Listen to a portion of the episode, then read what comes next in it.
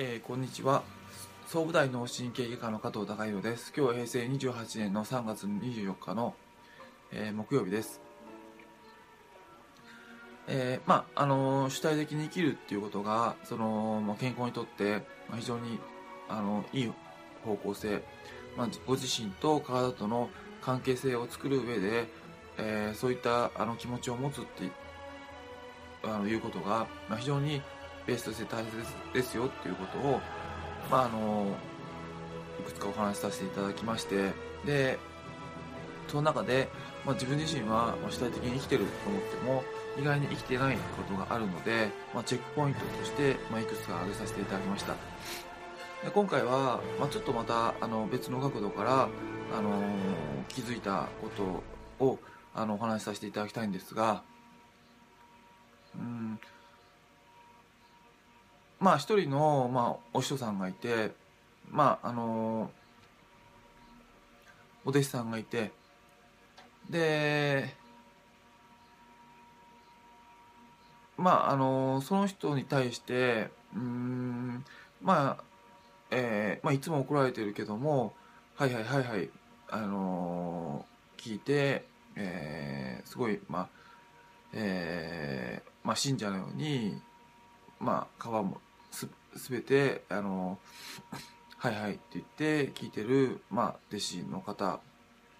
あるいはもう一人の方は、まあ、もちろんその、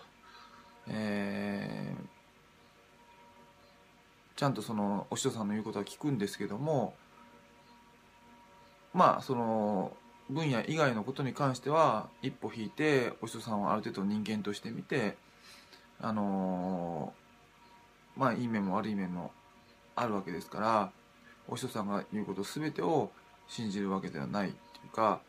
あのある程度距離を保ってる方。で、えー、もちろん何か一つのことに没頭する上で、えー、完全に、まあ、お師匠さんのことを真似るっていう時期は必要かもしれないですけども、まあ、そういう時期においても、まあ、完全にそういう自分であるっていう意識を持ちつつ、えー、そういったことをするっていうことが重要で、まあ、一人のあのそういったお師匠さんに対して、まあ、完全に信奉してしまって、えーまあ、全て依存してしまうっていう状態になってしまうと関係性が依存状態になってしまいますのでいつまでもその、まあ、剣道でいうその、まあ、型をまず守る主派理っていう剣剣道や武道で昔からの、まあ、習い事の、うん、流れがあると思うんですけどもえー、まあ型を、まあ、一回覚えて守ってで離れて破っていくっていう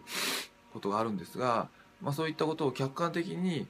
自分自身がまずはその型をに対して自分自身が没頭してるっていう客観的な自分自身を築けてないと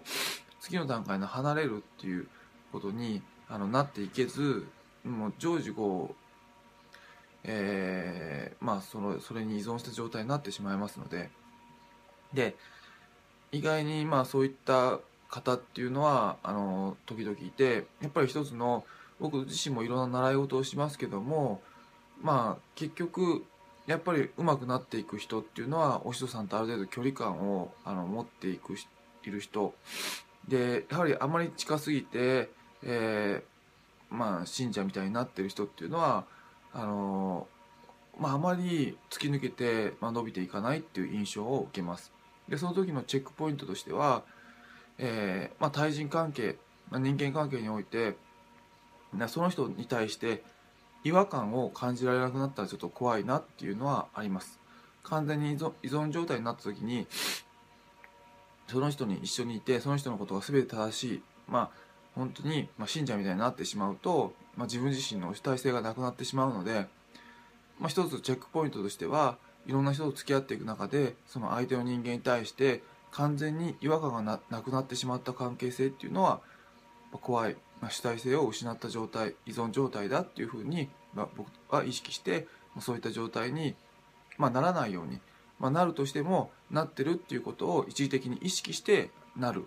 であのそういったあの覚える段階でなるっていうことを、まあ、意識してます。で人間関係において、まあ、どんな関係まああのその男女間の関係に関してもあのそうですけどもある程度その相手に違和感を感じながらあのその違和感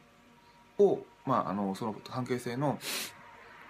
糧にしていくっていうことが、あのその関係性を生かしていく上ですごく大切になってくると思いますのでもう完全に違和感がなくなって依存状態になってしまうとその2人の関係性っていうのはどんどん腐ってしまって2人の間では心地よいかもしれないですけどもいつの間にか2人とも、まああのエネルギーを失った状態になってしまいますので、まあ、チェックポイントとしていろんな人にと関わっていく中で、まあ、その人に対して、まあ、違和感を感じられているかどうかっていうのを、